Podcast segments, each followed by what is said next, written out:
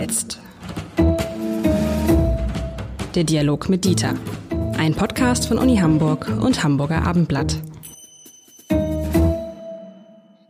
Herzlich willkommen. Mein Name ist Lars Heider und heute will ich mit dem Dieter, mit Professor Dr. Dieter Lenzen, dem Präsidenten der Universität Hamburg, mal über eine, eine Sache sprechen, die mir aufgefallen ist, lieber Herr Lenzen in der ganzen Corona-Krise, was haben wir alles gesprochen? Über die Schulen, über die Kitas, also überall über die großen Gemeinschaftseinrichtungen und Riesendiskussionen. Irgendwie die Unis, wir haben gar nicht drüber gesprochen, das scheint ja an den Unis in Sachen Corona mit, äh, mit digitalem oder hybriden oder wie auch immer Lehrbetrieb, da ist, ist das so, ist das so super gelaufen, dass es nicht für Schlagzeilen, für irgendwas, für Streit gesorgt hat? Wie haben Sie das gemacht? Ähm, also ich glaube, dass ähm, in der Tat äh, es schon äh, unterschiedliche Auffassungen über die Qualität äh, der akademischen Lehre, sei sie digital oder eher präsentisch gegeben hat, aber sie ist nicht aggressiv ausgetragen worden, weil die absolut überwiegende Mehrzahl sowohl der Studierenden, aber auch der Lehrenden natürlich, die ja noch viel stärker in Gefahr sind, wenn sie ständig die Gruppen wechseln müssen, ähm, dass doch überwiegend die Auffassung war, äh, lieber sich äh, in Sicherheit zu begeben und bestimmte Restriktionen in Kauf zu nehmen, äh, als das volle Risiko zu gehen. Äh, aber es gibt auch, und äh, das ist durchaus eine nennenswerte Zahl von äh, Menschen, die das für den falschen Weg gehalten haben und gesagt haben, eine Bildungseinrichtung braucht die persönliche Begegnung, also die körperliche Begegnung und nicht nur eine digitale, weil sie sonst den Bildungsprozess nicht äh, in adäquater Weise abbilden kann. So. Ähm, es gibt was haben was haben Sie denen was haben Sie denen gesagt? Naja, ich weil Sie meine, sind ja Sie, Sie sind ja einer, der da relativ. Ich habe ich habe mit mehreren Professoren noch mal in, in, den letzten Wochen und so schon gesagt, oh Mensch, der Lenzen, der ist bei uns ja äh, radikal. Der sagt, wir bleiben alle zu Hause, so, und keiner kommt und nichts machen wir. Sie sind mir da sehr ähnlich. Ich habe das ja beim Hamburger Abendblatt in der Redaktion auch gemacht. Und es gibt ja große Diskussionen darunter. Auch andere Chefredakteure, Giovanni Di Lorenzo von der Zeit, sagt ganz stolz, ähm, er ist vom ersten Tag an der Pandemie immer im Büro gewesen und er ist stolz darauf, dass auch die meisten seiner Kollegen immer in der äh, Pandemie waren. Ich habe gesagt, hm, ob das der richtige Weg ist, muss ja jeder für sich selber wissen. Aber was, was sagen Sie Leuten, die sagen, ah, äh, Giovanni Di Lorenzo sagt auch, Zeitungen müssen zusammengequatscht werden, man braucht den körperlichen Kontakt. Ich sag, erstens bin ich mir da nicht mehr sicher und zweitens, in dieser Phase braucht man den körperlichen Kontakt sicherlich gar nicht. Also für mich ist das eher eine Frage der Wertehierarchie. Ähm, wenn ich das Leben von Menschen riskiere, dann ist eins sicher, die brauchen den körperlichen Kontakt nicht mehr. Ähm, und dafür möchte ich keine Verantwortung übernehmen. Also mit anderen Worten, es ist ja nicht so, dass der Staat alles in optimaler Weise geregelt hätte und man dem einfach nur folgen muss, dann ist es schon gut. Das hätte er gerne, aber es ist nicht so. Es gibt eine Fülle von verantwortungslosen Entscheidungen oder fahrlässigen oder äh, zu schnell getroffenen Entscheidungen in diesem Zusammenhang, äh, die man nicht befolgen will. Meine persönliche Verantwortung für das Leben und die Gesundheit der Menschen, und das sind bei uns immerhin 60.000, äh, für, das, für die Gesundheit dieser Menschen kann mir keiner abnehmen. Und wenn ich die Möglichkeit habe, das zu entscheiden oder sogar entscheiden muss, dann kann ich das nicht anders entscheiden, als zunächst mal diesen Gesichtspunkt der, äh, der Sicherheit und der persönlichen Unversehrtheit in die Mitte zu rücken. Wer das anders sieht, mag das tun. Ich kann es nicht nachvollziehen. So, jetzt äh, ist das natürlich verbunden, das ist ja keine Frage, äh, mit Restriktionen oder Veränderungen in der Art und Weise, wie wir als äh, Universität, als Bildungseinrichtung unseren Auftrag sozusagen prozessieren. Der sieht nicht mehr genauso aus wie vorher. Aber er sieht auch nicht völlig anders aus. Es ist ja nicht so, dass etwa nicht mehr geforscht würde oder schlechter geforscht würde, weil die Leute nicht ununterbrochen zusammen sind, sondern es wird anders geforscht. Ich erwarte von Wissenschaftlern, dass sie Fantasie genug haben, äh, Forschungsexperimente und Forschungsaufgaben äh, nicht nur mit einem Setting nicht nur mit einer Methode zu bearbeiten, sondern auch Wege zu finden, äh, die das unnötig machen, was man äh, an Risiken eingehen müsste. Ich kann Ihnen Beispiele gerade aus der Frühphase äh, des äh, letzten Jahres sagen, äh, wo man sich natürlich fragen muss, muss eine Studierendengruppe von einem Professor über den Himalaya geführt werden, obwohl das so ist, wie es ist, und dann von uns mit Hubschraubern gerettet werden? Nein, das ist nicht nötig und das ist verantwortungslos. Und davon war das so? Gab es, gab es so einen Fall, oder? Ja, ja, das haben wir gehabt. Ja. Und auch andere Fälle, auch in Kriegsgebieten, äh, wo dann noch andere Risiken hinzukommen und äh, wo die Menschen gesagt haben, die bringen uns das Virus, äh, tötet sie, wir müssen sie äh, und so weiter. Also das war schon dramatisch. Problematisch. Äh, mit anderen Worten, äh, ja, äh, das ist restriktiver, sowohl was äh, die Forschung angeht, aber wie gesagt, ich erwarte da Fantasie, äh, also aber auch was die Lehre angeht. Mm, ja, digitale Lehre ist nicht dasselbe wie mit 20, 30 ähm, Studierenden in einem Raum zu sitzen und äh, zum Beispiel auch einen Tafelantrieb zu machen, etwas zu entwickeln an der Tafel, gar keine Frage. Aber auch hier kann ich nur sagen, ich erwarte von Lehrenden, äh, die auf diesem hohen Niveau operieren, äh, auch hier Fantasie, äh, dass es ihnen möglich ist, äh, das auch äh, digital so weit wie möglich abzubilden. Wir haben äh, eine äh, große Forschungseinheit, die sich genau mit Hochschuldidaktik beschäftigt und auch gerade mit Digitalisierungsformen und dafür sehr viel Hilfe bereitgestellt hat, äh, was auch sehr äh, positiv quittiert worden ist. Das geht alles. Das Problem war nur, dass man es sozusagen über Nacht machen musste. Ob das eine Aber Dauer ob das eine Dauerform ist, ist eine ganz andere Frage. Man wird ja nicht eine Abrede stellen können, dass eine ganz normale Universität wie die Fernuniversität Hagen eine Universität ist, an der man studieren kann und nicht als äh, jemand herauskommt, der ein äh, Bildungskrüppel ist. Äh, das wäre ja falsch. Aber mein Eindruck war, dass die meisten Unis, auch die Uni Hamburg, das dann relativ schnell als Herausforderung begriffen hat und gesagt hat, ja klar, jetzt zeigen wir, dass es auch so geht. Und wenn ich mit Professoren und, und, und äh, Studenten spreche, dann höre ich jetzt nicht, dass es jetzt zwei verlorene Semester gewesen äh, sind, ähm, sondern die sagen, schade ist, dass wir uns nicht sehen, dass all das, was studentisches Leben ausmacht, eben nicht stattfindet. Aber Ansonsten haben wir jetzt nicht das Gefühl, dass wir weniger oder schlechter gelernt hätten als in den Monaten zuvor oder in den Jahren zuvor.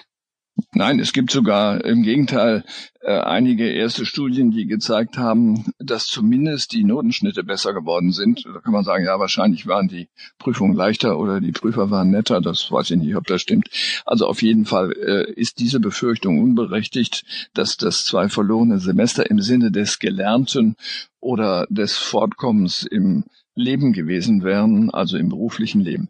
Aber eins ist richtig, und das darf man überhaupt nicht vernachlässigen, das ist das, was nicht unmittelbar mit äh, Wissen und Können zusammenhängt, sondern in der Tat mit dem, was man als Sozialisation, also in diesem Fall akademische Sozialisation bezeichnet.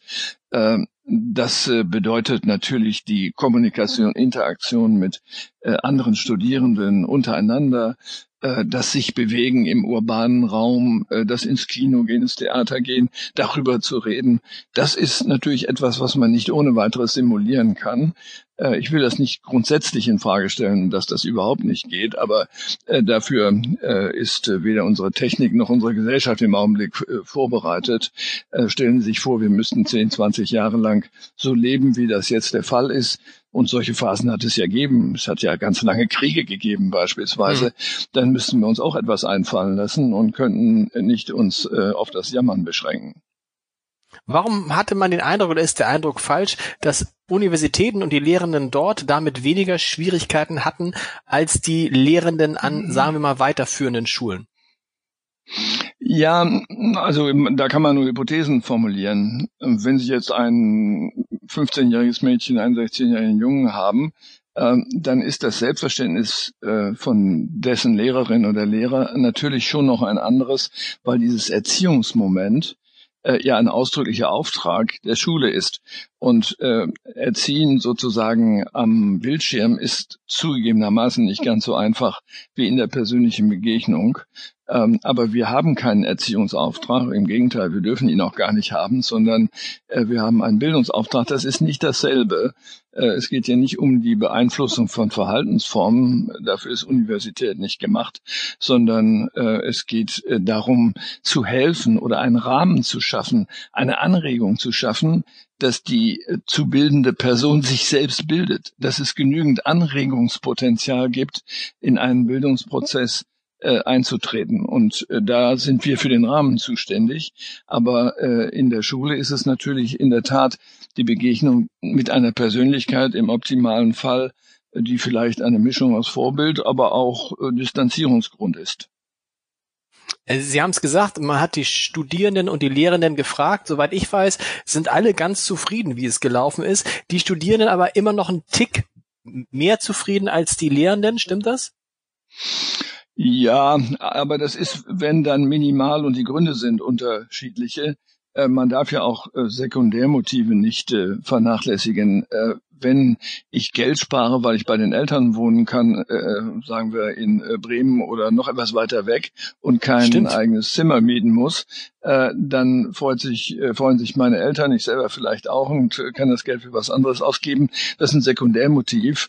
Äh, oder äh, wenn die Komplikationen bei der Wohnungssuche äh, ausbleiben oder äh, vieles andere oder meine Freunde, die mir an meinem Heimatort eigentlich wichtiger sind als äh, neue Studierende, als neue potenzielle Freunde, weil ich mir das nicht vorstellen kann, was natürlich falsch ist. Aber äh, dann mögen solche Motive mit hinein äh, schlagen. Ja, die überwiegende Zahl ähm, ist äh, zufrieden bis sehr zufrieden, aber ich würde sagen, ungefähr ein Drittel könnte es sich auch anders vorstellen und in den ja qualitativ doch sorgfältig durchgeführten Studien, die übrigens an vielen Universitäten zu denselben Ergebnissen geführt haben, äh, ist es so, dass das Fehlen dieses sozialen Austausches, äh, sagen wir mal, die die Geschwisterschaft der Heranwachsenden, äh, dass die fehlt.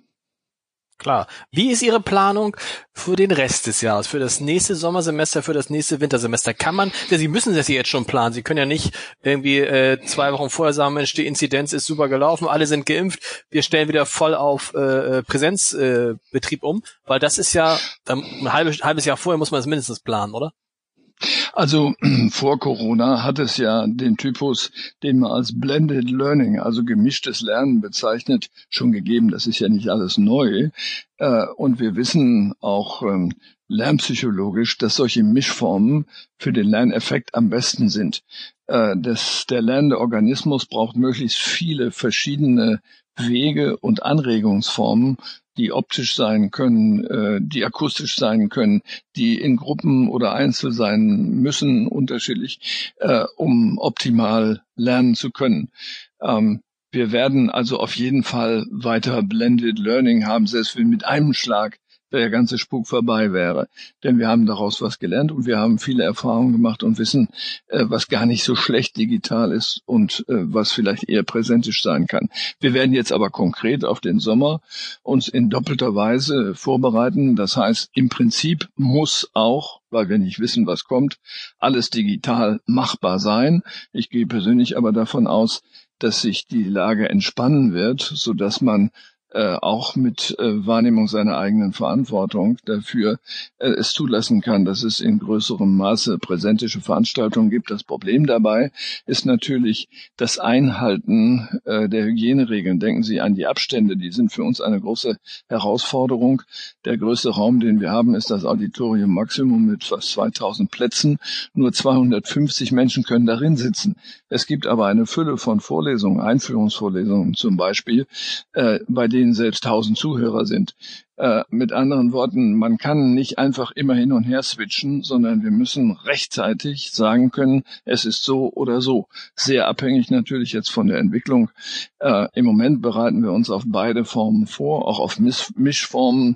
Hybrid hat man das genannt. Ich finde das Wort unangemessen, aber sei es drum. Ähm, wir äh, müssen dann äh, rechtzeitig vor dem Semesterbeginn in die eine oder andere Richtung gehen und immer sozusagen äh, aufmerksam die Lage verfolgen, so dass man auch nochmal äh, umswitchen kann, wenn was äh, Unvorhergesehenes passiert.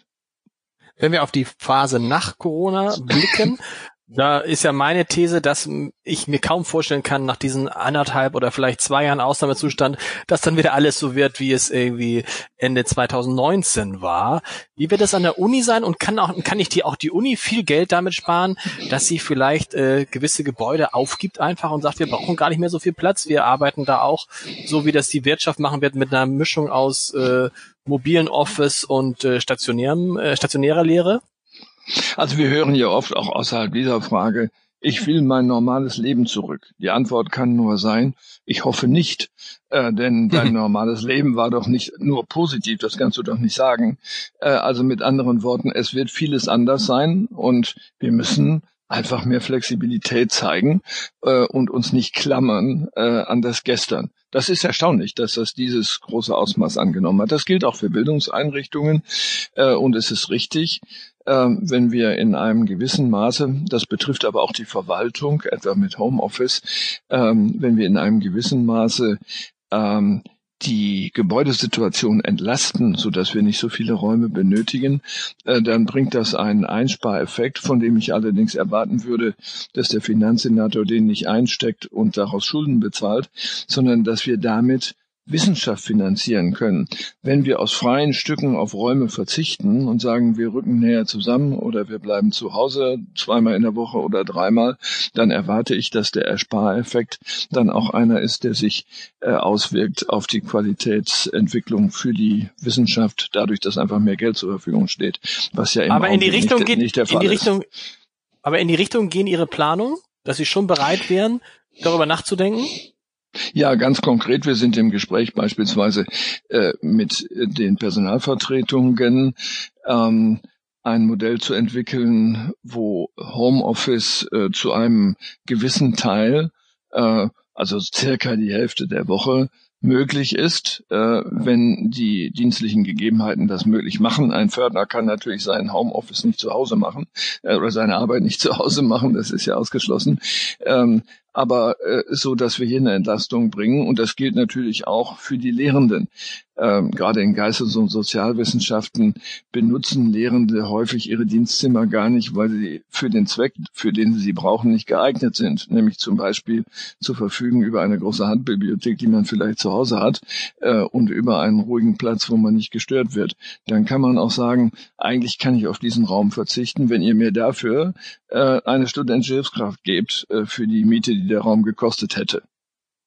Genau, das ist ja viel besser. Sie haben eben gesagt, das fand ich interessant, dass irgendwie der, der, Rückblick der Leute auf, auf die Zeit vor Corona manchmal verblendet ist, weil die Leute vergessen, dass sie sich damals geärgert haben über Großraumbüros, über die schlechte Luft, über äh, die langen Anreisen und so und sich jetzt das auf einmal wieder herwünschen. Ne? Woher kommt das?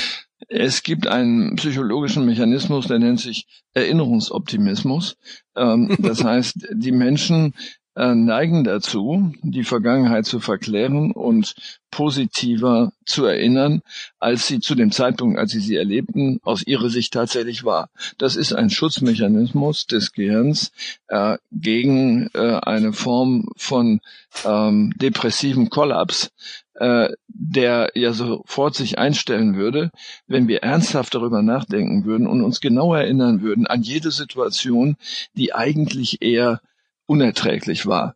Ähm, und äh, dann sind wir nicht sicher, ob die Zahl der Glücksmomente wirklich größer war als die derjenigen, äh, an die wir uns nicht so gerne erinnern. Das heißt, das ist ein Schutzmechanismus und der wirkt sich hier genauso aus. Mein früheres Leben war eben besser. Das war es natürlich nicht. Das ist einfach falsch. Welche Rolle spielen dabei Chefs, die, also man lebt ja solche und solche, jemand wie Sie ist dann fast eher so die, äh, die Ausnahme aus oder nee, was heißt Ausnahme? Eine Ausnahme, eine große Ausnahme.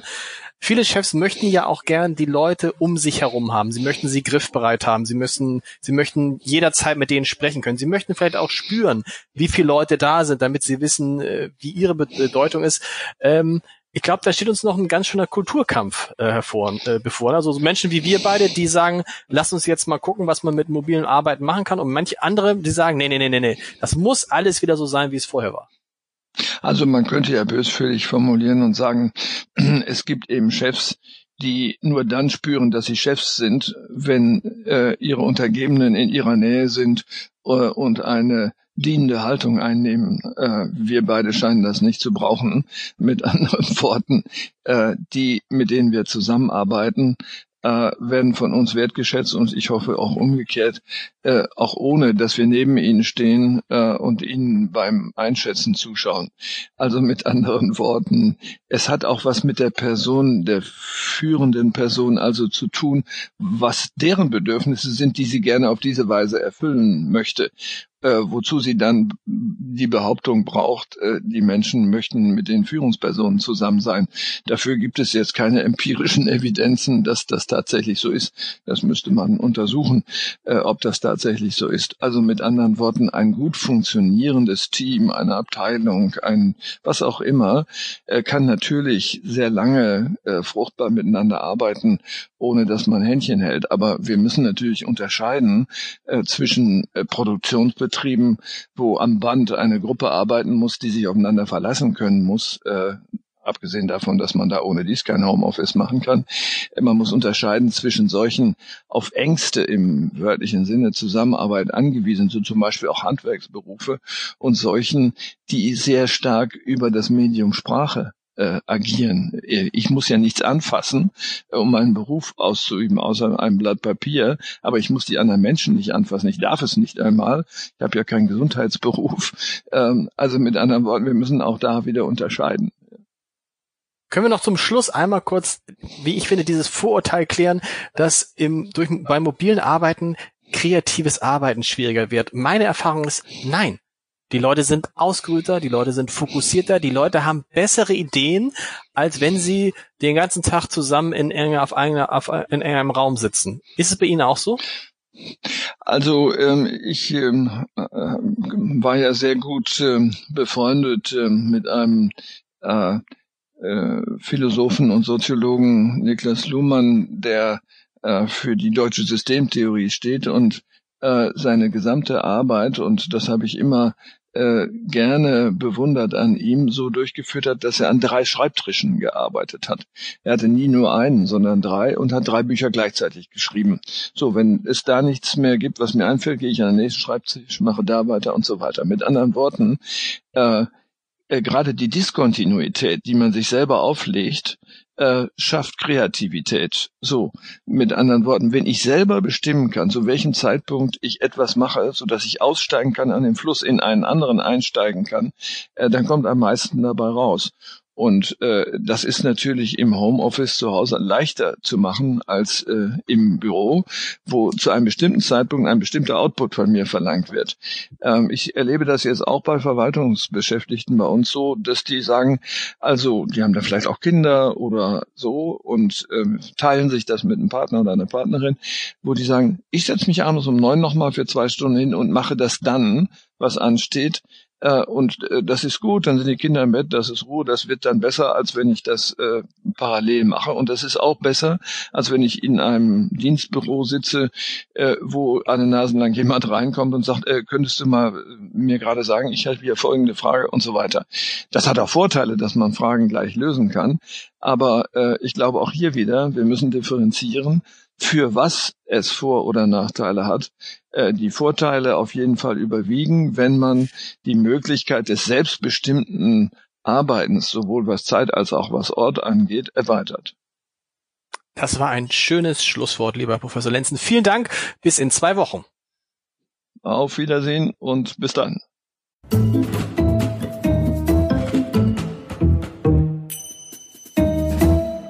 Weitere Podcasts vom Hamburger Abendblatt finden Sie auf abendblatt.de slash podcast.